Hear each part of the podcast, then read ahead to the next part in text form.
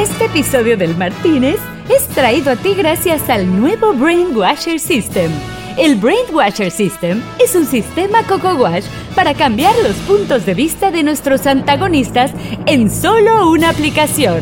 Aplique Brainwasher System a la mano de su adversario una sola vez para que se convierta en su aliado por siempre y haga lo que usted diga. Nuestros casos de éxito lo confirman. Como el presidente Trump. We here at the White House. Eh, nosotros en eh, la Casa Blanca eh, usamos el hermoso y maravilloso método llamado The Brainwasher System. Eh, lo usamos con el presidente de México cuando descubrimos que el presidente Putin lo había aplicado anteriormente conmigo y los resultados fueron realmente increíbles. Esta era la opinión de AMLO antes del Brainwasher System. que hoy mismo solicite una reunión urgente con el presidente de Estados Unidos. Lo expresado por el presidente Trump en su mensaje de hace unas horas significa todo un retroceso en la política exterior de los Estados Unidos y una vulgar amenaza a los derechos humanos. Y esta es la opinión de AMLO después del estrechón de manos que se dieron en lo oscurito. Un día como hoy, 4 de julio de 1776, el Congreso estadounidense eh, proclamó la independencia de ese gran país, de esa gran nación, Estados Unidos. Aprovecho para informarle al pueblo de México, a todas, a todos ustedes, de que la semana próxima voy a estar en Washington, me voy a encontrar con el presidente de Estados Unidos, Donald Trump, Comprobado, el Brainwasher System funciona de pelos.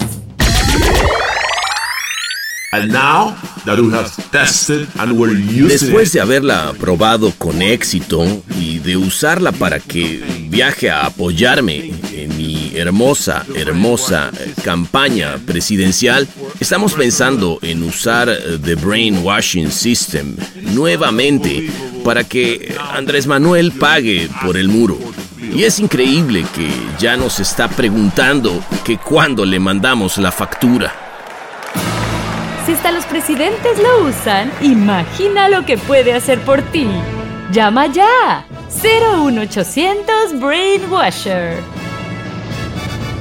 Brainwasher. Cambia una opinión, cambia el mundo. Brainwasher. Un bar inclausurable. El Martínez.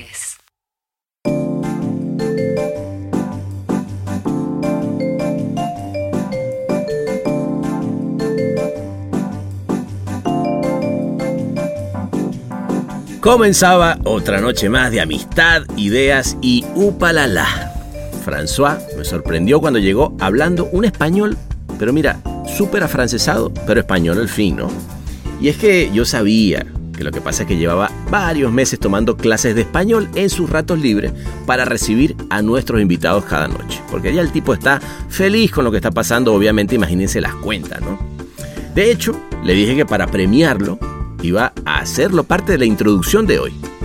Eh, de- aquí está, eh, va François, va sin pena. Le, le guion. Ah, oui. Euh, ¿Ese es el guion? Oh, très bien. Euh, lo, leo, lo leo así como viene así directo.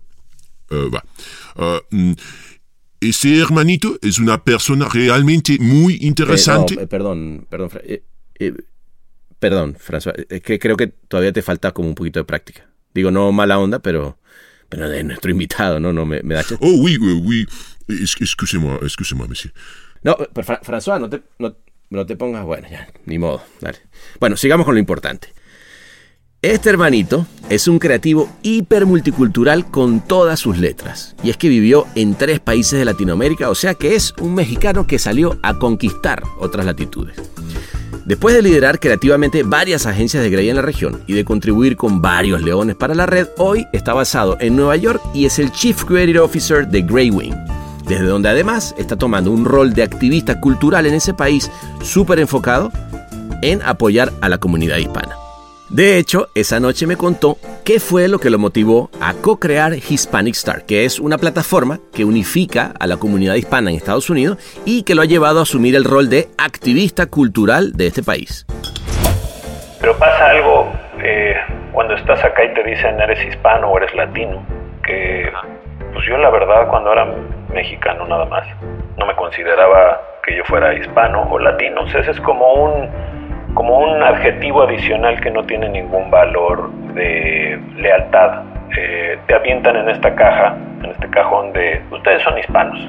Y ustedes son hispanos, quiere decir que estoy junto con un argentino, un eh, dominicano, un venezolano y ahora resulta que todos somos casi casi del mismo país. Eh, entonces no hay esa sensación de, que te diré, de lealtad y de pertenencia y de unión por esa falla somos probablemente no correctamente representados. Hay ejemplos extraordinarios de políticos hispanos, pero en general estamos no correctamente representados. Entonces nadie está peleando por, por los eh, derechos y la igualdad de los hispanos en la misma medida que pues, por otros grupos. Luego pasamos por la travesía que pasó el día que recién llegado a Estados Unidos le tocó de inauguración y a última hora ir a recoger un lindo oro en cane, papá. Y en eso me suena el teléfono y era Per. Y me dice, hey, brother, ¿no? digo, ¿qué onda, Per? Sabiendo que él estaba allá en, en, eh, Cannes. Y, aquí en el, en el tren de camino a mi casa. Me dice, bueno, empaca y ven ya, porque mañana recoges eh, un oro. Y llego al aeropuerto y le digo a la señorita del mostrador, me tienes que dar un boleto para Canes, el que sale a las 11, ya había visto los horarios, el que sale a las 11 de la noche.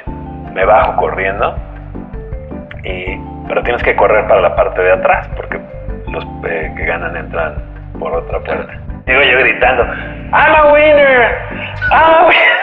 Reflexionamos también los retos que se le ponen por delante a una familia que ha crecido migrando por diferentes países. Yo tengo eh, tres hijos, Y yo quería darles alguna experiencia de vivir fuera del país. Digamos, de México a, a Guayaquil fue fácil, todo el mundo quería la aventura.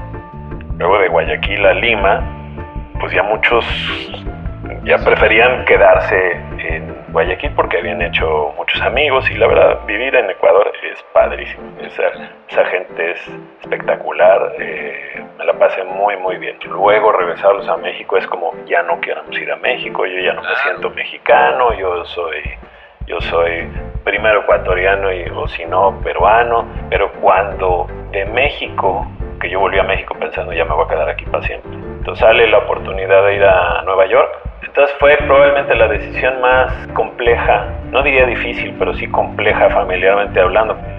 Me contó cómo nació una campaña que me encanta porque ayuda a los migrantes a conocer sus derechos a través de la música, pero no cualquier música. Nos dimos cuenta que pues la mayoría de, pueblos que están las, en la frontera sur de Estados Unidos son pueblos pobres, muchos no hablan inglés, no tienen todos sus papeles en orden y pues son víctimas de abusos de la policía porque pues, la ignorancia te lleva a, que seas víctima del que sabe más que tú. Hay un género que eh, es muy popular en el norte de México y también, por lo tanto, en el sur de Estados Unidos, que es el corrido. Es un, es un cuento cantado. Nos vemos, era un viernes, nos vemos el lunes y cada quien va a escribir eh, sus, sus, canciones. ¿no? Ok, sí, perfecto.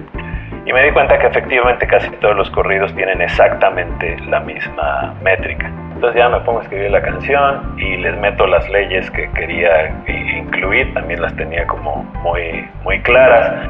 Metieron a los Grammys, al, al Grammy Latino. Entonces lo vuelven a meter y yo dije, uff, estaría increíble que tuviera un Grammy, tuviera un Grammy. Y concluimos que de las lindas cosas que tiene este negocio es poder contribuir a formar gente que se lleve buenos recuerdos, ¿vale? Del tiempo que fueron parte de un equipo.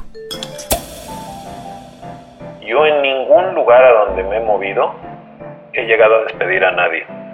Si a través de motivación la gente no está dispuesta a cambiar, ellos solitos dicen, no, sabes que yo no, esto que estás planeando no es para mí. Pero es verdad que también como directores eh, creativos de un grupo, tenemos la obligación de, ser mentores de las siguientes generaciones, de los talentos más jóvenes, de, sacarles el, mayor jugo y, poder reconocer dónde están las ideas para empujarlos. Bueno. Nuevamente self-service porque François ya se fue ofendidísimo, se fue súper ofendido, no sé qué le pasó, pero yo creo que bueno, fueron las críticas a su acento, hay que entenderlo, pero aprovechen, ¿vale? Porque entonces lo que pasa es que ahora nadie lleva la cuenta. Y como decía Rubén, tomen todo lo que quieran, pero cuídenme los muebles. Porque todavía los debo y el gallego es inclemente. Abran los balcones, beban rones, rompan lo que quieran, que lo pago yo. Porque él es Pepe Aguilar. Un bar transformado en podcast es el Martínez. Es el Martínez. Pepe querido, qué bueno que estemos acá mi hermano, teníamos rato ya de no vernos, que ahorita decíamos que como cuatro años, güey, ¿no? Como cuatro años, pues sí, porque yo me vine a vivir a Nueva York hace poquito más de cuatro años. Cuatro años y meses. Ya, un rato, cabrón. Capaz, capaz que desde, mm, que puede haber sido el círculo creativo del 15, 2015. Imagínate, güey, ya son, sí, ya, ya llovió.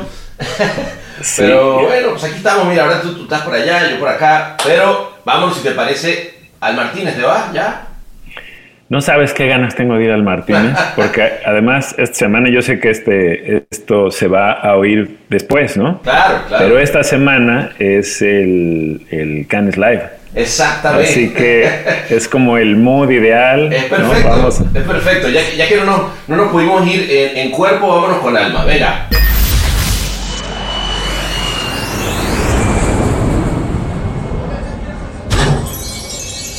Bienvenidos a El Martínez. ¿Qué le servimos para empezar?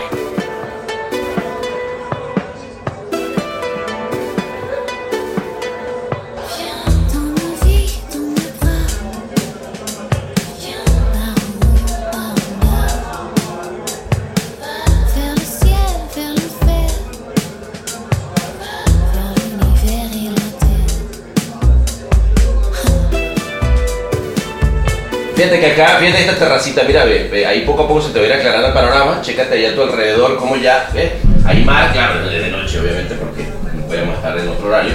De hecho, ¿qué, te, vas a, ¿qué te vas a tomar? Pues, ¿qué te parece un tequilita? Tequilita, me lo chingo, me va. Eh, eh, uy, hoy, hoy, hoy, hoy, es que no vino, hoy no vino François porque han, han, dado medio fastidioso últimamente, pero tenemos, eh, uy, uh, ¿Qué es que? your name, eh, ¿cómo te llamas? No, no, no, ella no quiere decir, pero no importa. Eh, tequilé, uy. Eh, ¿Alguna marca, papi? Mm, puede ser eh, Maestro Dobel Diamante, si tiene. Maestro Dobel, aquí tenemos todo. Maestro Dobel Diamante. Sí, me entendí perfecto. Sí, ahí bien. Sí, ahí bien, ahí bien, perfecto. Frío, frío lo, lo, tendrán frío. Frío, seguro que sí. No, mira, perdón. Frío, no. Sí, frío, perfecto. Entonces, mi hermano, cuéntame, a ver, 2015, eh, última vez que nos vimos. Yo estuve viendo, obviamente he seguido tu, tu, carrera todo este tiempo y diciendo, puta, mira el Pepe cómo viene, ahora sí se va como, como pedo de buzo para arriba en Nueva York. Pero, ¿qué, ¿qué, ha pasado en estos años, güey? Te he visto muy activo además con cosas sociales, ¿no? Sí, sí, sí. Fíjate que ha sido una carrera inesperada, una eh, sorpresa una tras otra. Eh, me ha gustado mucho vivir en, en, Nueva York porque justamente eso es una ciudad que te va dando eh, sorpresas, vas descubriendo en el camino cosas acerca de ti mismo, reflejándote en las cosas que ves afuera. ¿no? Ok. yo me vine a Nueva York con eh, Grey. Yo, llevo en Grey más o menos que 17, sí, un montón. Y brinqué de Grey México a Grey, a Maruri Grey Ecuador, luego a Grey Perú, luego regreso a Grey México. Y mi intención probablemente desde el principio fuera eh, ir a Estados Unidos. Y cuando levanté la mano hace mil años, hace 15 años, y dije, oigan, pues me quiero ir a otro lugar. Yo estaba pensando, pues me van a mandar a Miami, ¿no? Me van a mandar a, a Nueva York. Me dijeron, pues mira, tal vez hay una oportunidad. Eh, la oportunidad es en Guayaquil. Y entonces pues veo en el mapa y digo, oye, pues creo que Guayaquil tiene playa. Y no tiene, ¿no? Está, está como a una hora de distancia. Pero dije, bueno, pues vamos. ¿Qué es lo peor que puede pasar? Claro. Y ahí empezó la aventura. Y finalmente, después de hacer todo el tour por Sudamérica, llegó acá. Y la oportunidad que había era en la agencia hispana que está dentro de la agencia de, de, de Grey Nueva York. Así que Chingón. sin darme cuenta un poquito, eh, me fui metiendo en el mundo hispano. Pero está, está, está poca madre, porque muchas de las cosas que estás haciendo, primero que tienen mucho que ver, obviamente, con la comunidad hispana, pero no solamente de. Oh, my goodness, eh, mira el taco de la chinga, sino que realmente estás haciendo cosas que, que resuenan y que hacen una diferencia. Pero hablando de, de- Guayaquil, llegaste además a Maruri, que fue como una agencia, es una agencia que, que fue, es icónica en Grey, ¿no? Y hizo muchas cosas. Sí, sí. Bueno, Ed- Eduardo es, eh, la familia Maruri es la que, la que eh, son dueños de esa agencia, pero Eduardo en particular es como el, el- el líder. Él ahorita está dirigiendo Grey eh, Europa desde Londres. Imagínate. Tocó eh, entrar allá en un momento donde el, el link con Grey todavía era medio, medio, ¿qué te diré? Lejano Sí. pero poco a poco se fue fortaleciendo eh, y me da mucho gusto ver que pues toda la gente con la que yo trabajé allá ahora tiene ese nivel de exposición eh, global. En esa época, eh, Maruri era la agencia más premiada de Ecuador, Sí. pero era, un, pues, ¿qué te diría? A nivel más o menos local, era importante en el Ojo de Iberoamérica, Ujú. pero las aspiraciones de salir afuera, por ejemplo, a competir en, en, en Cannes, no Sí. estaban. Ok. Todavía no era parte de la agenda, ¿no? Eh, entonces, en, en esa época, pues sí participábamos en todo lo que fuera concursos eh, regionales eh, de Latinoamérica, muy bien, todo padrísimo. Después fui a, a Perú, que fue una experiencia muy extraña porque años después, un par de años después, Circus eh, se, se unió a, a, a Grey. Entonces Claro. a mí me tocó el final de un Grey que, que estaba a punto de dejar de existir y yo sabía eso. Ah, ok. Esto es un deal que va a tardar todavía en cerrarse un rato, Ajá. pero mientras necesitamos a alguien de confianza, una persona que sea creativa, que pueda sacar adelante a la, a la agencia. Ajá. Y dije, bueno, pues órale, Venga, vamos. Dijiste, vamos con Tuque. vamos. Y eh, me acuerdo que era como un, ¿qué te diré? Como un taller eh, eh, de, dise- de diseño.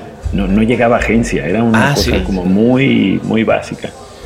Y me acuerdo que levantaba yo el teléfono a los creativos de Perú y le decía, oye, fíjate que me gustaría conocerte, porque necesitaba contratar gente. ¿no? Claro. Me gustaría conocerte. ¿Y de dónde? ¿Quién eres tú, Pepe? Ah, ¿y de dónde, dónde trabajas? En Grey. Clic, tú, tú, tú. ¿Qué pasó? ¿Qué pasó? Na- Nadie quería tomar el teléfono, nadie. Era un desastre. Está cabrón. Y dije, no, pues tenemos que levantar la reputación, pero ya. Eh, puta, es que eso es cabrón. Cuando no puedes atraer buen talento, porque la gente de plano dice, eh, yo ahí no quiero trabajar. Este, y particularmente, además, creo que, y, y lo platicaba el otro día con, con Diego, me, me, me dudó aquí, que me decía, y, y yo le decía, es que Grey tuvo una época que decía, ah, es que hace honor a su nombre, que es Grey, ¿te acuerdas? Bueno, y, luego le dieron un vuelco, pero brutal, del, además del que tú fuiste parte, ¿no? Sí, de hecho yo entré a Grey cuando todavía era, cuando era independiente, todavía era una, no era de WPP. Claro. Y el que me invitó a la entrevista era un, un creativo que había sido mi, mi dupla algunos años antes. Ajá. Y me dijo, pues mira, ven si quieres, están buscando a alguien. Es- digo, está bien porque pues, es una agencia que te deja tiempo libre, puedes venir a trabajar, te sales a las seis y ya de ahí en adelante haces lo que tú quieras. Lo veía yo muy, muy bajoneado y dije, yo, ¿pa' no sé me si- voy?" yo no sé si quiero ir a entrevistarme ahí, ¿no? Ajá. Y este, fui a entrevistarme y pues me cayó bien la gente, pero también mi expectativa era mm, baja en cuanto a, a- a qué quería la agencia creativamente hablando. Claro. Y fue creo un año después, tal vez, un año y medio, donde WPP lo compra, Ajá.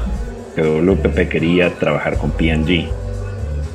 Ok. Entonces ahí todo cambió, ahí todo cambió porque que Grey se renueva, empieza el cambio desde Nueva York, pero pues por supuesto las ciudades principales, Londres, en fin, todo el mundo empieza a poner objetivos creativos y lograron crear una, una eh, cultura creativa que fue poquito a poquito permeando para abajo, para abajo y afortunadamente nos llegó a, a- también a Latinoamérica y sí, todo cambió y de repente Chingón, ¿no? Porque, pero, es interesante ver porque eh, lo- lograr un fenómeno global de, de, ese- transformación creativa de ese tipo eh, no es algo que se ve todo el tiempo. O sea, generalmente lo estás oyendo. Estás diciendo, no, pues sí, este, esto tiene que pasar, no sé qué, ta, ta". pero, pero realmente que yo recuerdo haberlo visto, ¿no? Sobre todo, obviamente, en Cannes, que es cuando uno se encuentra todos los años y empiezas a ver el trabajo, ¿no? Este, y me acuerdo que además muy liderado por Thor en alguna época, este, y, y fue como un super vuelco, ¿no? Sí, Thor es un crack. Es un crack. El Martínez. ¡Uh, la la! ¡Qué refrescante verano anual! Tenía el don de hacerse sentir cerca a pesar de que no estuviera. Ya. O sea, yo cuando él entró, pues yo estaba en, ah, me parece que en Perú. Ok. En- sí, en, en Perú. Y pues no sé, de repente mandaba algún mail o mandaba algún videito chistoso. Eh, Tiene muy buen sentido del humor y hacía unos videos. Este, se, se pintaba, ¿no? Si por ejemplo se, se pintaba los ojos, y como es, es calvo, salía de Shiny, eh, Shiny uh, the Connor y cantaba, cantaba la de Nothing Compares to You, pero en una versión que se llamaba Nothing Compares to Two, porque en el piso 2 estaba el departamento creativo. Te mandaba eso diciendo y cantaba Qué horrible. Yo muchas veces lo oí decir y decía, yo sería un rockstar si tuviera buena voz. Tenía una voz así nefasta, pero veía un karaoke y se clavaba en el karaoke y, y, y sí hacía sufrir a su audiencia. Qué chingón. Sí. A mí, a mí me tocó él en el, en el de presidente del jurado de Cannes en el 2015 de, de film, antes de que él se fuera, se fue a Apple, ¿no? Exacto. Este, y me acuerdo que hizo un ejercicio que me pareció brutal y es que eh, agarró de todos, cuando estábamos por empezar a votar los metales, ya teníamos el shortlist listo, listo, dice, bueno, me gustaría que todos por favor eh, escribieran en un papel el, el Grand Prix de este año de, de- de film. Yo digo, "Oye, no, no, no sabemos ni cuáles son los oros ni los bronces". Y pues dice, no, no, a ver, no se preocupen, esto lo vamos a discutir luego, pero ahorita quiero que hacer ese ejercicio. Entonces cada uno escribió su, su, su papelito lo que para cada uno era el Grand Prix. Imagínate, pero estoy hablando de teniendo shortlist nada más, ¿no? Y ya después que se discutieron todos los metales y tal, y antes de empezar la discusión del Grand Prix, el tipo saca los papelitos, se tiene la discusión, todo el mundo dice cuál es, y ya cuando se dice que en esa época, que en ese, ese año fue Leica 100 años, tipo abrió los papelitos y había tenido desde el inicio, eh, creo que eran 20 de los 22 votos. Increíble. Me pareció un. O sea, muy, muy claro. Nunca había visto esa manera de discutir un Grand Prix. Pero bueno, nada, te habla de un tipo que tenía una manera diferente de, de abordar las cosas, ¿no? Sí, sí, sí, la verdad es que era muy inspirador. lo- Pero y luego, trabajar con él. y luego de- se ha seguido, ¿no? Es- esa, esa mística de Grey que creativa. Este, ahorita que cuéntame un poquito de, de- de lo que estás haciendo allá en Nueva York. Pues fíjate que mm, eh, de pura casualidad, cuando yo acababa de llegar aquí, eh, tenía unos pocos meses, yo creo que ni, ni dos meses todavía, y estaba eh, Trump como candidato. Ajá. En ese entonces todavía no eran las elecciones, pero se sentía esta necesidad de salir a la calle y hacer algo en contra de, de- de- de que pudiera eh, ganar, ¿no? Porque en ese entonces en particular la estaba agarrando contra los mexicanos, ¿te acuerdas? Sí, muy cabrón. el muro y decía que todos éramos unos criminales. En fin, se sentía como su caballito de batalla para ganar eh, a cierta parte del- de los eh, votantes. Ujú. Entonces ahí fue mi primer, eh, mi primera oportunidad de hacer algo Qué chingón. a favor de- del mercado hispano y sacamos una campaña. ¿Cuál fue? ¿Esa fue Immigrant Sons? No, no, Ah. era- se llamaba Don't Judge, era una campaña de impresos Ok. con Jorge Castañeda. Ok. A lo mejor te acuerdas que Ajá. Jorge Castañeda en aquel entonces sacó un video que se hizo más o menos viral en contra de los discursos de, de Trump. Me acuerdo, sí. Entonces, usando los discursos de Trump, eh, que eran quotes exactos, los poníamos sobre imágenes de, de norteamericanos que iban a Cancún, hazte cuenta, ¿no? Y entonces, como que a la hora de flipear el, el discurso al revés, pues era, un- era una campaña de humor, ¿no? Claro. No, no era tan seria, ¿no? Está bien, pero, pero, pero a veces, a veces las risas, güey, son, son mucho más importantes de lo que parece, ¿no? Sí. Entonces fue un, fue un éxito total eh, y seguramente te acuerdas de esa porque, porque ganó en, en, eh, en Cannes. Sí.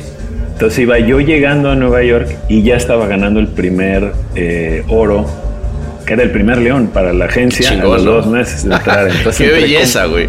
Sí, claro. o sea, fue el mejor inicio del mundo. Entré con la credibilidad 100%. Claro, todo el mundo dijo, y este güey no, no ha ni llegado y ya se trajo. Exacto, exacto. Qué bien. Entonces, eh, en aquel entonces ya no estaba Thor. Ujú. Eh, ya había subido eh, Per. Ok. Entonces un día, en aquel entonces no vivía en Manhattan, me fui un poquito más al, al norte, a, una, a un Bronxville se llama. Ok.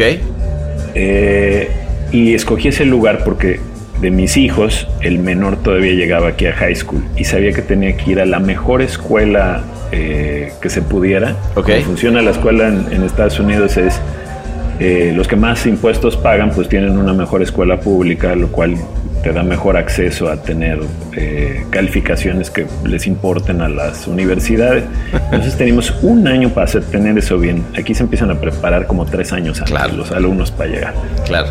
Nos fuimos a ir para allá, entonces estaba media hora en tren de, de la ciudad. Órale. Y ahí voy apenas de ida, en el tren. Y en eso me suena el teléfono y era Per.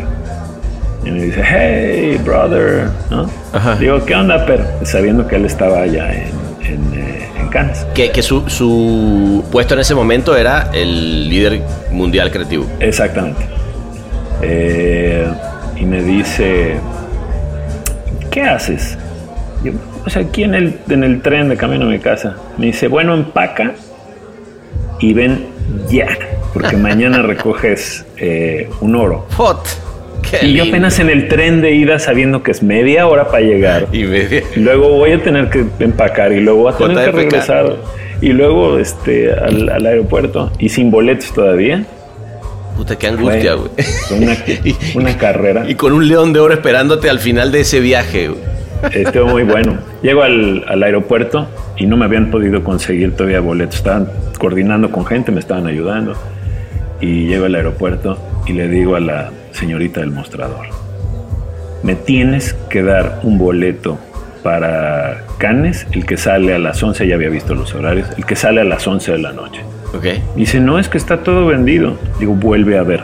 Y chic, chic, chic, lo ve, ¿no? Es que está todo... Ah, caramba. No. Se acaba de abrir un lugar. No. Y yo, dámelo, dámelo ya. Me en dice- este momento. Sí, sí, me dice, you are a very fortunate man. Le digo, I know. I know. Eh, Ya nos hicimos cuates, le dije que iba a recoger un premio. Sí, sí, sí, toma el boleto y ya salgo corriendo. Como, como parecía rom, rom comedy de, de este, no sé. No, hombre, el del destino te lo puso así de tómele. Sí, y aún así llegué tarde, ¿no? Ah. Cuando llegué a, cuando llegas a, este, ¿cómo se llama? Donde ¿Anisa? A Niza, exacto. Ajá. Llego a Niza y yo sabía que ya iba como tarde porque estaba a punto de arrancar la, La premiación. la premiación Puta. y pues, si era de los primeros en pasar, pues ya no llegaba. Me subo a un taxi y le digo, haz lo que tengas que hacer, vuela, pero me tienes que dejar en el palé, pero ya. Me volteé tengo que pero ¿por qué la prisa? Escenario, cabrón. ¿Por qué la prisa? Le digo, es que tengo que subir al escenario. Y entonces saca y empieza a, a usar eh, Waze. Dice, es la primera vez que lo uso. No. no, puede ser. No puede ser, llévame ya. Y entonces vuela. Y sí voló, la verdad, cumplió. Ok. Y me dejan la, en- ahí en la orilla, pero pues lo- para entrar a los... Y con maleta además, güey. con maleta, yo todavía la maleta cargando. Y ya me había cambiado en el, en el avión para llegar. Va a llegar pipí cucu. Sí, sí, sí. Y este. Me bajo corriendo. Y pero tienes que correr para la parte de atrás, porque los eh, que ganan entran por Claro, otra claro, claro, claro. Llego yo gritando, I'm a winner, I'm a winner. y se me queda viendo el, pues digo, no sabían la odisea que había yo hecho para llegar Sí, a sí, tiempo, a ¿no? mí, que me, a mí me vale viendo madre, Así como diciendo, qué tarado, ¿qué le pasa? Este, y bueno, ya entro y me encuentro a, a Perme y dice, llegaste justo, ¿no? Y No me estaba yo sentando así, sentando y pam, pam, pam, welcome, ¿no? Ya ves cómo se llama este, el señor. El español este, sí. Eh, Sí, sí, no sé, qué, algo señor, ¿no? Welcome, and these are the winners. estaba todavía sudando yo de que ya, ya pasando al escenario, qué buena aventura. Qué chingón, güey. Y, y ahí mismo empezó la, la- la- O sea, te agarró. Qué, qué chingón, qué buena casualidad. Bueno, casualidad en general. El destino te llevó. Sí, sí, Porque además lo que eh, hay, es muy cabrón saber que, que te vas a subir al, al escenario que además eh, se anhela durante un montón de tiempo, ¿no? O sea, es, es un momento que no... Y cuando llegue y no poder estar por unos minutos, te hubieras dado con un... con una puerta en la cabeza. El nuevo normal es el Martínez. Mira, me acordaba de algo que, que me platicó Emilio Solís. Eh, lo has de conocer. Claro, bueno, Yo Emilio. trabajé un, un tiempo con él. Cuando él ganó el año anterior, eh, ay, no me acuerdo cómo se llama el proyecto, pero era de, de este libro que, que enseñaba a- en, en algún, creo que en quechua, eh, los nombres de los órganos femeninos. Ah, para- sí, muy ¿te lindo. Sí, proyecto ganó en? Glass, creo. Sí, y no llegó a tiempo a recogerlo Uf. y me lo encontré después porque el año pasado, o sea, ese mismo año, eh, eh, cuando estaba todavía en México, ganamos un montón de leones. Ajá. Entonces, pues nosotros celebrando que nos habíamos subido y pues yo celebrándolo a él también, pero se me quedaba viendo con cara de como que no sabía si reír o llorar y ya me contó la terrible historia y dije, no, no, No. puede ser, no, yo no quiero que me pase esa historia. Y menos cuando estaba llegando, porque bueno, si bien habías ganado en, en- en México, lo habían hecho muy bien y habían ganado muchos leones, pero también está lindo saber que, que estás llegando a un nuevo eh, lugar, un nuevo sitio y que y quieres estar ahí, ¿no? Claro, claro. O sea, digamos, el, el año anterior que habíamos ganado un montón en México, pues fue un viaje planeado, o sea, sí llegamos a... En fin, el- lo normal. diferente tipo de, de- de- emoción, ¿no? No quiero haber sabido lo que, lo que debe haber sido esa noche en este Martínez. No, no, no. Bueno, igual que todas los Martínez. Igual que sabes. Entras al Martínez y no sabes a qué hora vas a salir y no te vas a acordar a la hora que sales. Exactamente, por suerte, ya. Qué bien, oye. Pero bueno, y, y- y de ahí entonces partió, partió una, una cantidad de cosas que, que- ¿Cómo ha sido vivir en Nueva York, familia? Eh, es un cambio importante, digo. Sí. Un cambio obviamente haber sido ir, ir a, ir a Guayaquil, conocer Ecuador, otro, otro, otro país que no, no tenías eh, referencia. Pero por más que uno tenga referencia incluso de Nueva York, una cosa es te- pensarlo y otra cosa es estar ahí, ¿no? Pues fíjate, es chistoso ahora que dices eh, familia. Yo cuando era chiquito, tenía seis años, eh, toda mi familia, mi- mis papás y mi hermana y yo, nos fuimos a vivir un año a Canadá. Ajá. Y entonces en aquel, eh, ¿qué fue? En el, ¿qué año era? 2006, creo. Ok. Bueno, ahorita me acuerdo del año. Pero yo estaba pensando, yo quiero darles una experiencia así a mis hijos. Yo tengo eh, tres hijos, ¿no? Ok. y yo quería darles alguna experiencia de vivir fuera del, del país. Por eso estaba yo pensando que a lo mejor Estados Unidos. Y cuando se abre esta pos- posibilidad, dije, vamos a tomar la aventura, está increíble, vámonos, ¿no? Luego cambiarlos a, a, digamos, de México a, a Guayaquil fue fácil, todo el mundo quería la aventura. Luego de Guayaquil a Lima, pues ya muchos Ya decían, oye, pues, preferían quedarse en Guayaquil porque habían hecho muchos amigos y la verdad vivir en Ecuador es padrísimo. súper lindo. Esa gente es espectacular, eh, me la pasé muy muy bien. Ok. Nos cambiamos a, a Lima y ya me costó trabajo arrancarlos de las raíces. Ok. En Lima solo estuvimos dos años, pero también echaron raíces como muy rápido, entonces luego regresarlos a México es como ya no queremos ir a México. Yo- Claro. yo soy primero ecuatoriano y, o si no peruano. Y yo, no, sí, vamos, y los logro arrancar otra vez. Pero cuando de México, que yo volví a México pensando ya me voy a quedar aquí para siempre. Claro. Entonces sale la oportunidad de ir a, a Nueva York. Eh, reúno a la familia cuando estaban apenas empezando las pláticas. Y los Uf. reúno a todos y les digo, oigan, a ver, tal vez va a pasar algo, tal vez va a pasar que, que me inviten a, a Nueva York. Pero yo no voy a dar ni un paso, no voy para adelante si ustedes no van conmigo. Para entonces pues, ya tengo hijos adolescentes ¿Qué edad tenían ahí? pues mi hijo mayor de haber tenido 21 tal vez. Ok. Luego mi hija de haber tenido unos 19 y el más chico 18, 17. Ok. Más o menos, no me acuerdo las Pero, pero por ahí, por ahí. Adolescencia, alto ad- adolescencia tardía, digamos. y me dicen, sí, claro, ¿no? Vamos. Buenísimo, adelante. Entonces siguen las pláticas y unas semanas después los reúno y digo, bueno, pues ya esto ya caminó, esto va muy bien y me van a hacer la oferta eh, pues ya cualquier día. Así que es momento de empezar a planear. Se me quedan viendo los tres y el mayor me dice, "Mm, es que yo ya lo pensé bien y yo quiero aprovechar esta oportunidad para regresarme a Perú porque pues mi novia vive allá y hemos estado Uf. a distancia todo este tiempo y yo Qué complicado, se te empieza a complicar todo. sí y mi hija ya había entrado a, a la escuela de, de leyes y dice sabes qué yo también ya lo pensé bien y si me cambio a una escuela de allá voy a perder el año que ya metí más No, no, más no. lo que me tarda en buscar la escuela y la ley de México y Estados Unidos no es compatible, así que tengo que empezar de cero. Así que yo creo que me voy a quedar a vivir con mi tía acá para acabar la escuela y ya luego Híjole. veo si me voy para allá. Y el chico, que era el único que había dicho, yo no tengo ganas de irme a Estados Unidos, este, yo estoy aquí otra vez ya como muy, muy bien con mis amigos y en fin, Ajá. que era el más joven, que en una adolescencia pues ya ves que el círculo de amigos es muy fuerte. Claro. Y me dice, pues mira, yo ya lo pensé, no me quiero ir, pero las oportunidades que esto me va a abrir y bla, bla, bla. Así que, Cabrón. Así que- Resultó ser el más frío de los tres, dijo. Yo voy a mis oportunidades. sí, dijo, yo sí le entro. Ahora, a esa edad a lo mejor no era que él pudiera tener tanta elección como, como los, sus hermanos que eran un poquito más grandes. Pero me gustó que esa fuera su... su No, claro, pues, eh, puso lo- lo- las pelotas en la mesa y dijo, vamos papá, venga, esto va a estar bueno para mí.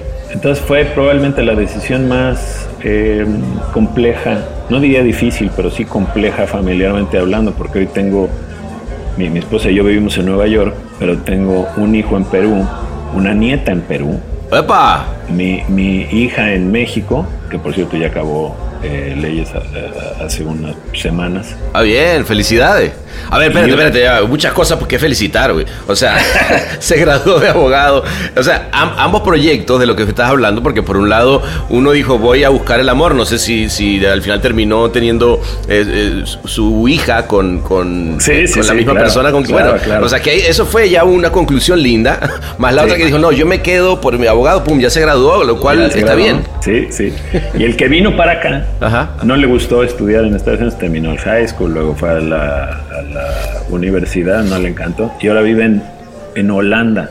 Ah, sí. Entonces tenemos una familia globalizada, una reunión familiar es imposible Me imagino, física- físicamente hablando. ¿Y cómo, ¿Y cómo lidias con eso? A ver, porque, porque fíjate que yo algo yo pienso. Yo, yo también, imagínate, yo bien sabes, me salí de Venezuela, luego me, me fui a México, ahora vivo en Los Ángeles. Eh, siempre, obviamente, eh, mi familia que la hice en México y ahora aquí en Los Ángeles, pero yo tengo este feeling en mi cabeza de que en algún momento, ¿no? Siendo que por ahí es una familia errante y que, y que tengo además eh, familia que, que todos han migrado, que seguramente no vamos a vivir todos en el mismo lugar, ¿no?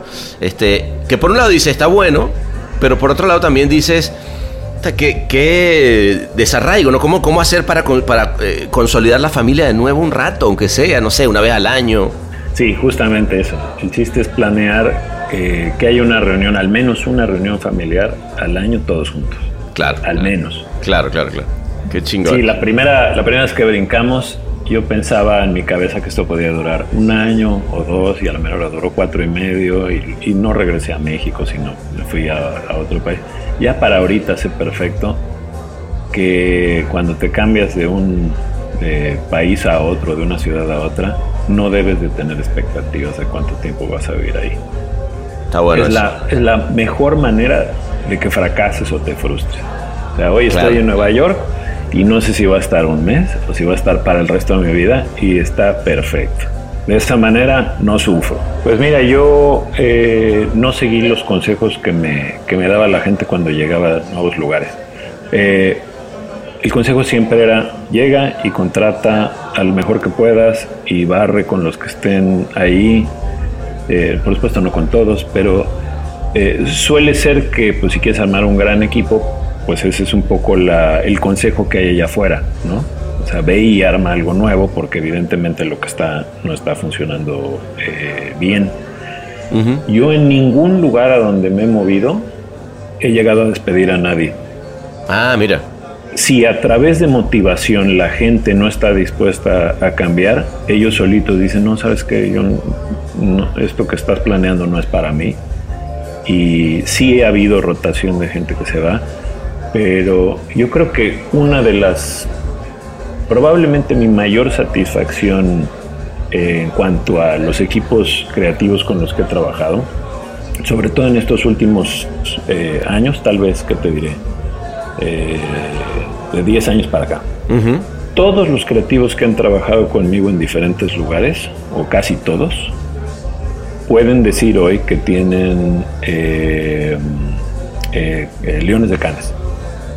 Pero ninguno tenía ningún Ok. león antes de trabajar conmigo. Incluido yo tampoco. O sea, eh, yo creo absolutamente en la, en la motivación, creo absolutamente en confiar en tu equipo y en, en que también se puede aprender a hacer cosas nuevas que no necesariamente has hecho antes. Por supuesto, claro, si llega un, un, un tipo que ya es ganador de entrada, un, un gran creativo, y estoy poniendo más como referencia eh, Canes, porque uno estamos en el Martínez y dos es la semana de, de Canes. Exacto. Pero, eh, en fin, eh, si traes a alguien que ya tiene eh, el entendimiento de cómo hacer las cosas, te Claro. facilita mucho. Pero es verdad que también como directores de creativos de un grupo, tenemos la obligación de, de ser mentores de las siguientes generaciones, de los Eso es importantísimo, ¿no? De, de sacarles el, el mayor jugo y, y- y poder reconocer dónde están las ideas para empujarlos. Solo para desconocedores. El Martínez. De acuerdo, además creo, yo creo que está chingón de eso que dice, es que eso es una de las cosas que también, las que uno aporta también en la publicidad, ¿no? O sea, luego al final del día esa gente que eh, pues se va a llevar un buen recuerdo, güey, y algo le cambió para bien en la vida, más allá del- de, de- del- de los premios y que obviamente son súper importantes para todos en- en nuestra vida, pero también haber dicho, puta, yo no me lo imaginaba que esto iba a pasar y mira dónde llegué y luego hice esto otro y, y hay gente que luego ves creciendo en otros lados y te da gusto decir, bueno, eh, fui para, al final fue su, su talento, pero fui parte de esa historia, ¿no? Eso está, eso está lindo. Y, eso mismo que están, están haciendo un poco ahora también con... Habla un poquito de esto que están haciendo con, con Naciones Unidas. O sea, porque eh, en- entendí que, que hay algo que tiene que ver con la comunidad hispana, que están como armando, que, que- me pareció súper interesante. eh, porque como te digo, eh, creo que lo que me gusta del, del- del trabajo que he visto que estás haciendo, sobre todo últimamente, tiene que ver con un compromiso real con, con ayudar, ¿no? Sí, sí, el, el primer ejemplo ese que te conté de, de- de Don't Judge, que, que fue en la época de, de las elecciones, pues me hizo muy consciente que había cosas que se podían hacer por la comunidad hispana acá. Claro. Que es, es muy importante. el- los hispanos en Estados Unidos son un motor de cultura, de, financieramente hablando es un grupo que genera muchísima de la producción de Estados Unidos. Puta, y, y perdón, y de México, o sea, hoy en día es, las remesas es la entrada número uno de dinero al país, ¿no? Exacto. Pero pasa algo eh, cuando estás acá y te dicen eres hispano o eres latino. Ajá. que, pues yo la verdad cuando era mexicano nada más, Ajá. me consideraba que yo fuera hispano o latino. O sea, ese es como un, como un adjetivo adicional que no tiene ningún valor de lealtad Sí. para mí, ¿no? O sea, antes de llegar acá.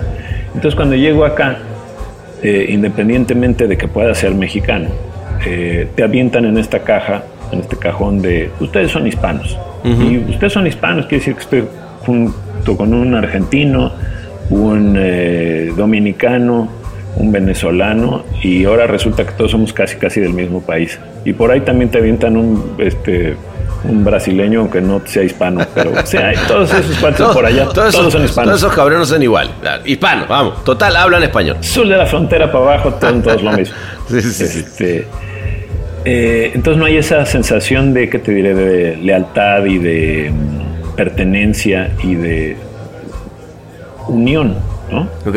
Entonces, por esa falla somos probablemente no correctamente representados, hay muchos eh, clichés de cómo es el charrito, eh, el charrito mexicano que trabaja aquí de mojado. El beaner, sí. El beaner. Y, y ah, pues también hay un poco de desigualdad en cuanto a salarios y eso, o sea, muchos hispanos en este país eh, no reciben el mismo sueldo que ganaría alguien que no fuera hispano. Claro. Eh, en cuanto a pues representación por parte de políticos y eso, pues también hay, hay, eh, hay ejemplos extraordinarios de políticos hispanos, pero en general estamos no correctamente representados. Nadie está peleando por, por los eh, derechos y la igualdad de los hispanos en la misma medida que pues, por otros grupos. Claro. Entonces, pues poco a poco te vas dando cuenta de esto, te vas metiendo y empezamos a hacer proyectos. Hubo un proyecto bien padre que se llamaba Beds Fight Hate, donde poníamos a los, a los eh, veteranos del ejército a defender a los hispanos, porque muchos veteranos son hispanos. O sea, hay, hay, un montón de, gente que va al ejército que son hispanos. Claro, un montón, sí, sí, sí. Un gran porcentaje, de hecho. Entonces dije, ok, aquí por aquí hay algo. Creo que tenemos la responsabilidad como una agencia hispana, siempre tener algún, alguna, eh, como pie en la puerta de, este tipo de causas. Ok. Luego hicimos Immigrant Songs. Que Immigrant Songs, que por cierto, te, tenía que decir que a mí me, me, parece muy lindo. Yo, yo ahora estoy muy metido en, también en cuestiones de, de, migración, he estado entrevistando mucho, muchos este, dreamers, gente de la comunidad, sobre, y sobre todo eh, eh, mexicanos, pero, pero hispanos en general. y es cierto que uno de los grandes problemas es que, es que no saben cuáles son sus derechos, ¿no? O sea, eh, y, cuáles son las. y qué tiene que hacer si llega la migra, ¿no? Este, y, creo que eso que hicieron de, que a través de, música en la radio poder lograr que, que, los migrantes conocieran de sus leyes porque estaba en una canción me pareció brutal. ¿Cómo, cómo, cómo nació eso tan lindo? Pues ese proyecto. Eh, un día estaba viendo las noticias y salían los niños estos que estaban ¿Te acuerdas que eso fue el principios del año pasado? Claro, horrible. todos los, niños, encerrados en, la, en, las, jaulas, separados de sus padres, ¿no? Horrible. Y yo dije, híjole, tenemos que hacer algo, ¿no? Y em, como ya conocía al grupo de Southern Poverty Law Center, que eran los mismos clientes con los que habíamos hecho Bets, eh, Fight Hate, pues les pedí información y esa es una organización que me, encanta su lema porque, o su, propósito. Su propósito es combatir el odio en donde sea y en cualquiera de sus formas. Entonces se dedican a defender a gente que no tiene eh, dinero, se dedican a atacar a organizaciones que son racistas. Eh, Todo lo que esté relacionado con el odio hacia una persona por la razón que sea. Es un grupo fantástico. Entonces nos dieron algo de información, seguimos nosotros investigando y eh, nos dimos cuenta que pues la mayoría de, pueblos que están en, las, en, la frontera sur de Estados Unidos son pueblos pobres. Digo, hay excepciones, ¿no? Pero si te vas por toda la frontera, mucha gente sí nació allí, son, no son inmigrantes ni siquiera, son gente nacida en Estados Unidos, pero pues hay un entendimiento de sí mismos como que sí son ajenos, muchos no hablan inglés, no tienen todos papeles en orden y pues son víctimas de abusos de la policía porque pues la ignorancia te lleva a, que seas víctima del que sabe más que tú. Claro. Entonces eh, dijimos, pues estos cuates, pues una de dos, o vamos y les damos clases, lo cual es imposible. Eh, sí hay acciones, pero pues, también si no fuiste a la escuela, no tienes una disciplina de cómo educarte a ti mismo. teníamos que hacérselas lo más fácil posible. Claro, no hay una disciplina de autoeducación en base a, bueno, ¿sabes qué? Toma este texto, eh, no sé, accede a tal link, o sea, es, difícil, eh, y sobre todo para alguien que, si bien a lo mejor estudió, pero estudió hace mucho tiempo, ¿cómo hace para entonces ahora establecer un nuevo proceso educativo, no? Sí, o más tiene la educación eh, básica. Claro. O sea, a lo mejor no es gente que por vocación propia van a salir a buscar esa información. Claro. Así que dijimos, bueno, pues cuáles son los, eh, las formas musicales más populares ahí, qué es lo que oye la gente. Pues por supuesto se oye pues eh, reggaetón y salsa, etcétera, etcétera, pero hay un género que eh, es muy popular en el norte de México y también, por lo tanto, en el sur de Estados Unidos, que es el corrido. Claro. Y el corrido funcionaba muy bien porque no tiene un coro es como una historia de juglar. Claro, siempre se está narrando algo, ¿verdad? no, lo había pensado. Está bueno. Eh, gran descubrimiento. Es una aventura, o sea, sale el personaje, te dicen quién es el personaje, cómo son sus aventuras y desventuras y casi siempre al final acaban alguna tragedia, no necesariamente, pero casi siempre. Gran arco narrativo en canción. Exactamente. Es un, es un cuento cantado. Claro. Dijimos, ay, pues este está bueno, porque también algo que pasa en los corridos es que todas las historias sean reales o ficticias, podrían ser reales. Se tratan de la gente del pueblo que vive en la frontera. Hay esta versión también eh, que es el narco corrido. Claro. Los protagonistas siempre son eh, narcos, pero el corrido viene de, mucho antes. Este, yo me acuerdo eh, ah, cuando ella era chiquito había un tío que oía es el corrido del caballo blanco. Eran como canciones clásicas muy buenas. En fin, nos pusimos en contacto con, un grupo que se llama Flor de Toloache, que son todas son mujeres, pero se visten como mariachis y cantan canciones folclóricas, no necesariamente corridos. De hecho, nunca habían cantado un corrido. Y dijeron, pues sí, le entramos, órale, perfecto, las brifeamos en el proyecto y no salía el, no salía el guion. ¿no? ¿Qué pasó? No, pues es que todavía no estamos muy ocupados, estamos de gira. Y dije, pucha. No. y, y, se nos pasaba el tiempo, ¿no? Y entonces me reúno con, con mi equipo y ninguno somos músicos. Claro. Y les digo, ¿saben qué? Yo creo que si no escribimos nosotros la canción... Va a valer madre. o sea, ellas sí le quieren entrar, pero pues hasta que tengan tiempo libre y no estén de gira y pues no sé cuánto tiempo va a pasar para eso.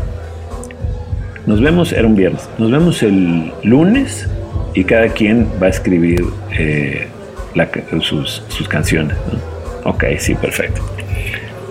Este, se dice fácil, ¿no? vamos a escribir unas canciones. pero perdón, son de las cosas que te da esta profesión de de repente estar y, ahora está metido en escribiendo un corrido norteño, ¿me entiendes? Eh, eh, que, además tienes que meterle leyes adentro, que qué lindo.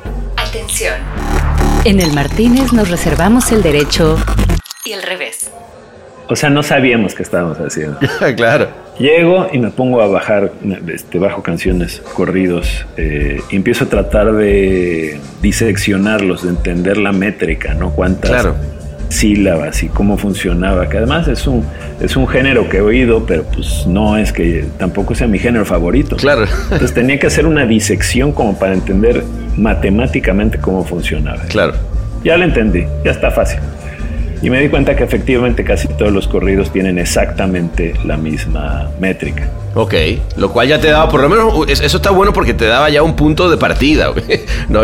O sea, sabíamos que tenía que durar y, tener esta cantidad de, palabras para que rimaran en cierto, de cierta manera, ¿no? Exacto. Entonces ya me pongo a escribir la canción y les meto las leyes que quería eh, incluir. También las tenía como muy, muy claras. Pero que además, perdón, tenías que, que, que meterle una ley, pero además también yo me imagino traducirla para que alguien, porque las leyes nunca se entienden nada, güey. Yo, yo, digo, yo leo las leyes y digo, pues qué chingados, ¿con, qué se come eso? ¿No? Es como cuando los actuarios de seguros te, te, quieren dar un brief para el nuevo seguro de no sé qué, no hay manera, ¿no? No hay manera, no, por supuesto, ya para eso habíamos hablado con muchos abogados y a ver, si dijeras esta ley, si la resumes a un consejo práctico, ¿cuál es? O sea, toda esa eh, digestión de la información ya la habíamos hecho. Claro.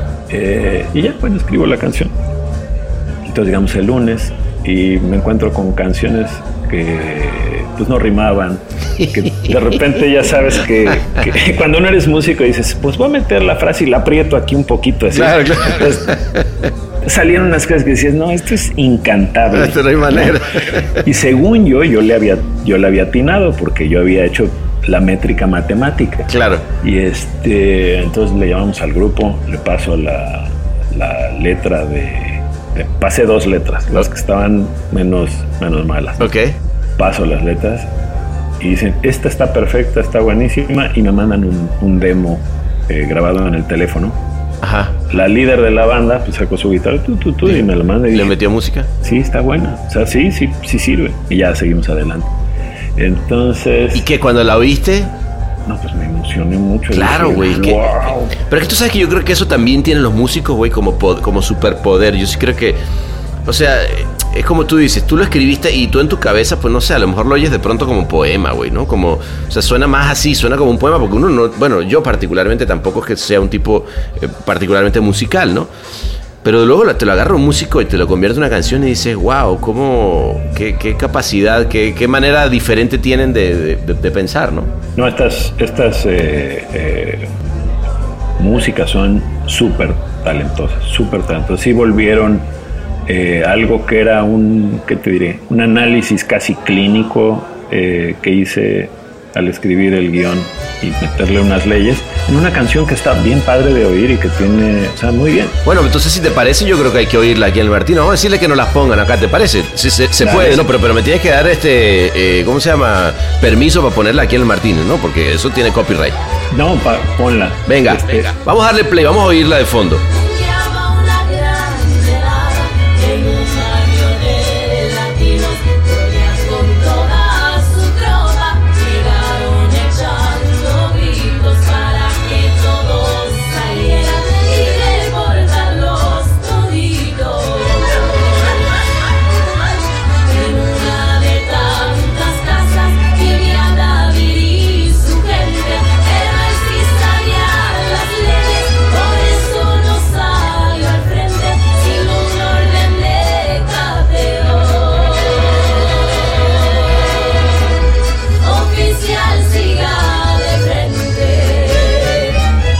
Gustó.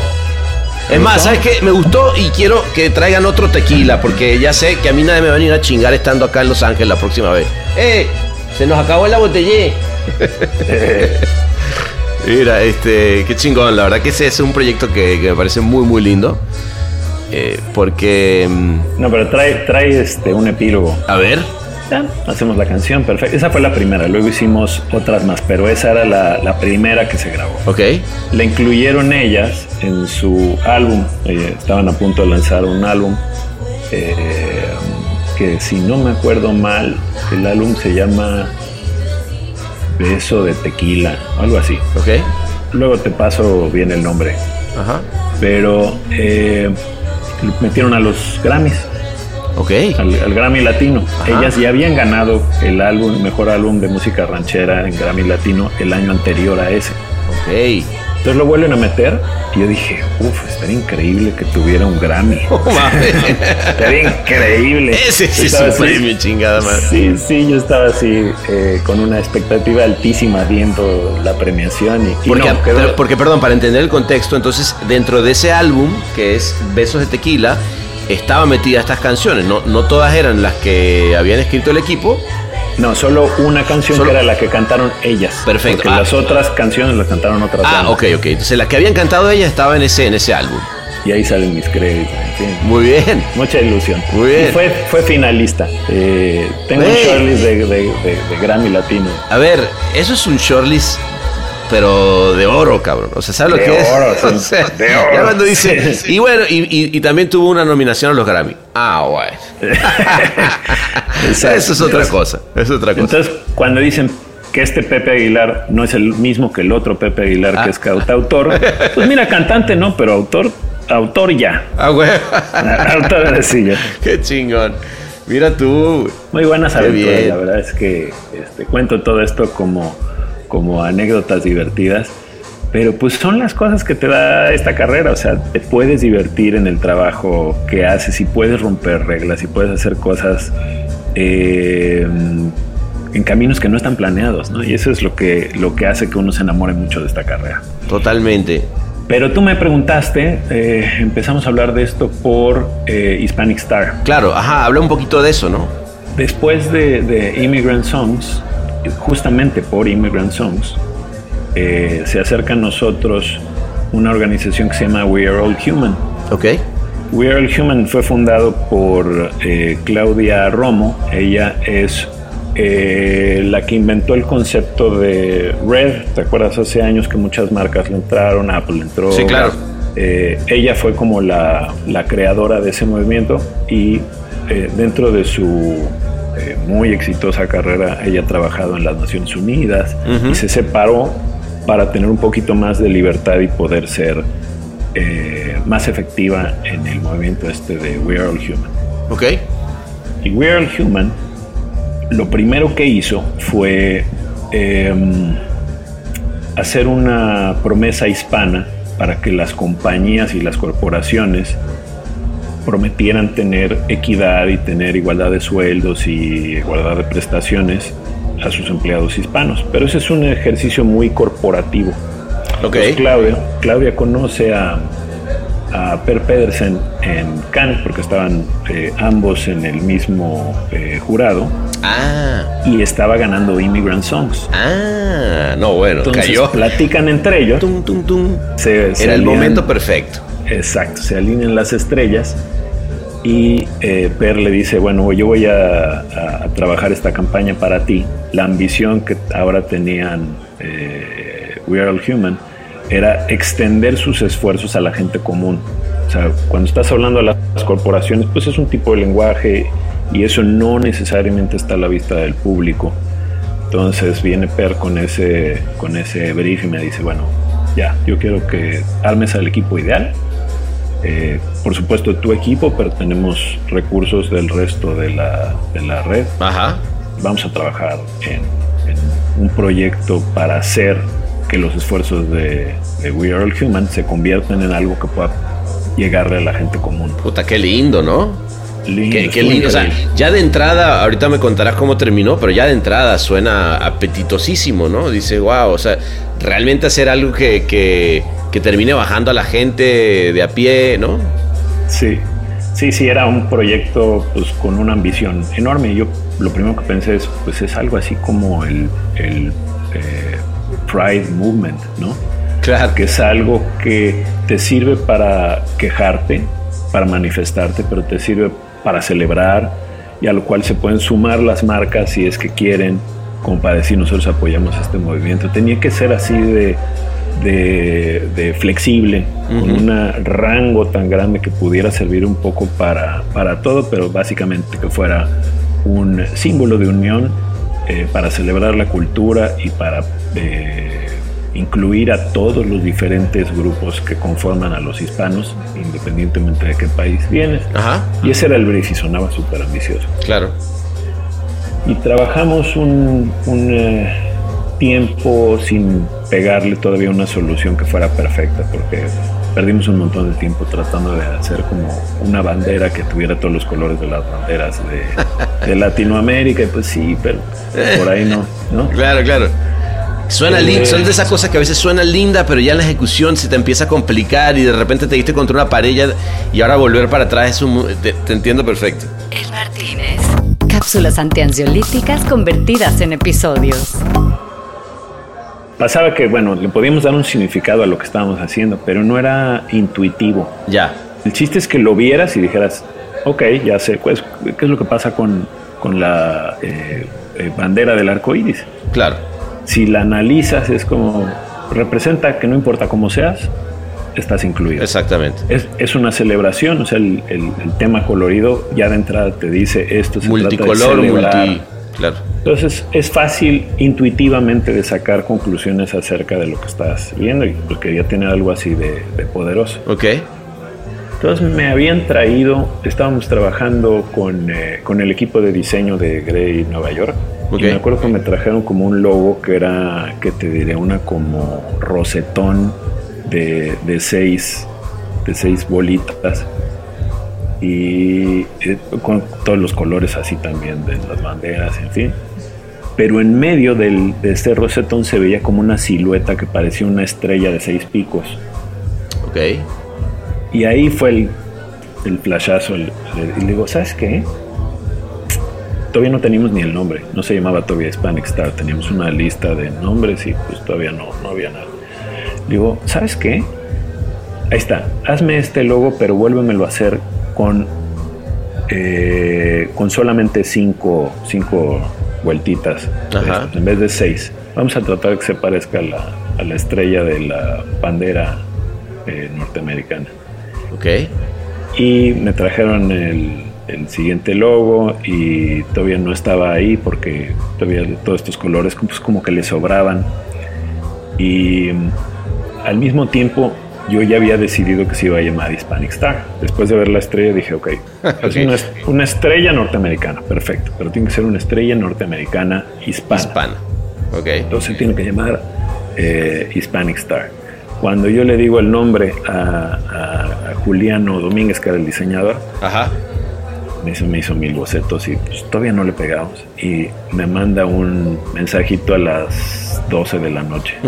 Dice, Es, esos mensajitos de las 12 de la noche que son. los mensajitos de la Dice, ya lo craqué, ya. Ya perfecto, nos vemos mañana a las 9. Qué chingón. Y dentro de las muchas cosas que habíamos visto, pues eh, la estrella, la manera de hacerla hispana, su solución fue ponerle el, el- como el, el acento de la ñ Perfecto. al- a la estrella. Perfecto. Y ese sí era un símbolo que intuitivamente podías saber de qué se trata. Porque Claro. tienes la estrella, que es el ideal de lo que quieres ser como norteamericano. O sea, uno, para empezar, es norteamericano. Claro. Pero dos, es como el perfecto símbolo norteamericano. Es el ideal que todo el mundo quiere, Sí, es sí, a sí. lo que aspiramos. El que se la ponen con orgullo, ¿no? Y, ¿no? Y luego con el, con el acentito este de la ñ, que no existe en el lenguaje eh, inglés, pues intuitivamente ya puedes descifrar que se trata de una estrella norteamericana, pero que está en español. Que de- por accidente y por suerte también incluye a los que hablan portugués, porque ese acentito también existe Claro. en portugués, no sobre la N, No sobre las vocales, ¿no? sobre las vocales. Claro. Pero ya por, por añadidura, Ah, bueno, también está bien, pero venga, en- entran todos, pues. Entra. Qué bien. Eh, Entonces, perfecto, ya tenemos el símbolo, fantástico, ya está. Y por otro lado, estábamos viendo cómo hacer una campaña para lanzar eh, eh, Hispanic Star, ¿no? Teníamos que salir y pues como que Claro, sacudir claro. un poquito. Una cosa es diseñar, otra cosa es ahora lánzala para que todo el mundo la, la adopte, ¿no? Claro, claro, ¿no? Que si lanzas este, la bandera de, de Pride Moment nada más así, pues la gente no, no la agarra. Claro, Tuvo que claro. pasar una serie de fenómenos y de circunstancias y nosotros queríamos Poder explicarla, claro. y este y nos encontramos un- una versión del himno norteamericano oficial eh, comisionada por el presidente Roosevelt hace 70 años en español Muy bien. y se olvidó en el tiempo. Si la googleas espera, pues que yo, yo, yo solo leí, eso solo- yo lo sabía, pero te quería preguntar es, ¿cómo chingados dieron con esa versión de ese, de ese... pues llevamos este qué Bueno, a ver, es la típica, estás metido en, el, en, el- en la investigación y, obvia- y luego encuentras cosas que no sabías, pero pe- no sé, eh, no había oído yo de esa versión. Pues sí, caímos por accidente. Llevamos meses ya trabajando y pues estás buscando información todos los días y estadísticas y pues no sé, pues te pierdes en el camino, ¿no? Y de repente, ¡pam! De repente, ¡ping! salió esto por ahí y este me lo trae Bernardo Rodríguez, Ajá, eh, que trabajaba conmigo en Grey México y, y me lo traje. te lo había jalado tú. Sí. Me dice, pues me encontré esto. Esto, él ya estaba seguro que eso es lo que... Claro. era- eso era el oro que estábamos buscando. Y me dice, ya encontré esto. Y yo, no lo puedo creer, es una versión oficial. Está cabrón. Olvidada en el tiempo. De nuevo, si la buscas, si la googleas, pues sí está, pero nadie se lo sabe, nadie la Claro. usa. Pero además es como que si, si, si la idea, si te hubieran traído la idea y te dicen, mira, la idea es que vamos a hacer el himno en español. Es decir, no mames, se nos van a venir encima, que chinguen a su madre. No, no, no. Esto es, eso está ya, tiene 70 años que lo hizo Roosevelt. Ah, bueno, no hay, no hay mucho que decir. Ok. Además, Roosevelt, que es un presidente muy querido. Claro. Si fuera un, no sé, si fuera Nixon, pues claro. claro. No sé, pero eh, consultamos con los abogados, en fin, estamos safe, Sí, no sí, va a pasar nada, todo bien. Pues sí, todo bien, perfecto, vamos para adelante. Y lo que queríamos hacer era eh, cantarla al principio de la temporada de béisbol de este año, Ujú. que era en marzo 27 creo que era. Y en eso nos cayó la eh, pandemia y se cancelaron todos No. los juegos y ya no lo pudimos sacar. Chale. Y yo creo que hubiera sido eh, muy efectivo en, en ese momento si no hubiera existido la pandemia, porque hubiera dado mucho de qué hablar y hubiera abierto la conversación de una forma incendiaria. Y, y- pero, y, y te hago una pregunta, Pepe. ¿Lo ves, eh, ¿Lo ves ya imposible de que salga o es cuestión de que de encontrar otro momento? Porque pues al final la idea es sigue siendo buena, ¿no? Claro, claro, sí se puede eh, usar en el futuro en algún evento, por supuesto que sí. Pero de todas maneras, nuestra manera de hacerlo eh, hoy, porque además pasaron dos cosas. Uno es, bueno, ya se cancela eso, pero por otro lado empezaba apenas el encierro y platicando con, con We're All Human diciendo, bueno, pero es que esto le va a pegar mucho peor a los hispanos, porque mucha porcentaje de la población hispana todavía trabaja en, en- en cosas manuales. Claro, al final del día el- el- la, la- la gente, lo- los hispanos hoy en día son la primera línea de batalla cuando tiene que ver con, con llevar la comida, ¿no? Exactamente. En restaurantes, pues adentro de la cocina, muchos eh, chefs son mexicanos, están toda la gente que está trabajando ahí, los meseros. Supermercados, campesinos, en fin, ahí. Exactamente, en construcción también hay muchísimos pues, mexicanos, eh, eh, y hispanos en, en general. Así que dijimos, ¿sabes qué? Hay que darle la vuelta a la plataforma, porque antes era como para hablar de la cultura y eh, eh, enseñar a los eh, ídolos y estrellas hispanas que, que están haciendo cosas por este país. Y Ajá. esta plataforma tiene que ayudar ya. Claro. Entonces, de todas maneras, lanzamos el, el himno en un video oficial que lo, lo grabamos justo cuando estábamos a punto de cerrar. Mi último día fue ir a grabar ese, De oficina. ese himno, porque el siguiente lunes ya no volvimos nunca a la oficina. No manches. Pues vamos a oírlo también. Yo te propongo que hay que oírlo, ¿no? A ver, venga. Venga. Ponme el himno en español de Estados Unidos. Mirad, podéis ver a sutil. Bueno, obviamente no lo oímos todo porque no, no vamos, no, si no, eh, no- nos van a también a, viste que acá los franceses cuando oyen ese tipo de cosas se ponen locos. ¿no? nos van a sacar. Pe- Pedirle a todos estos borrachos que guarden silencio para verla fue muy complicado. Fue muy cabrón, casi Fue nos, casi nos madrean, ¿viste, Pepe? Qué bueno que le entraste al quite porque si no, puta, la cosa se ponía complicada.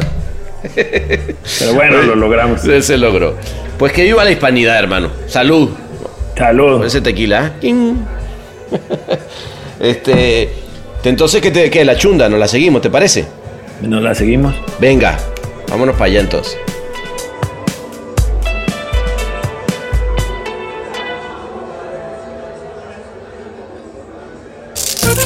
El Martínez, el único podcast con poder arranca grasa.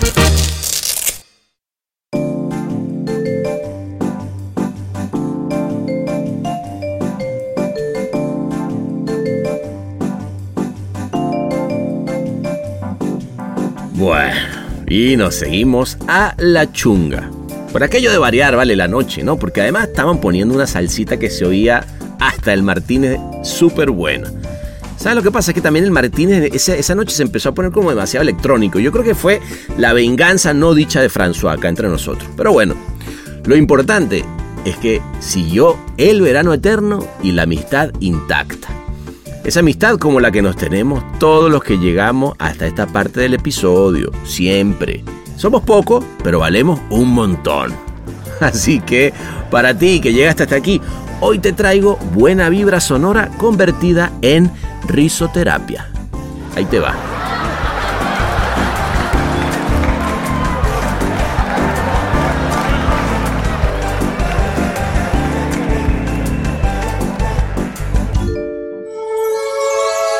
Ville, Martínez.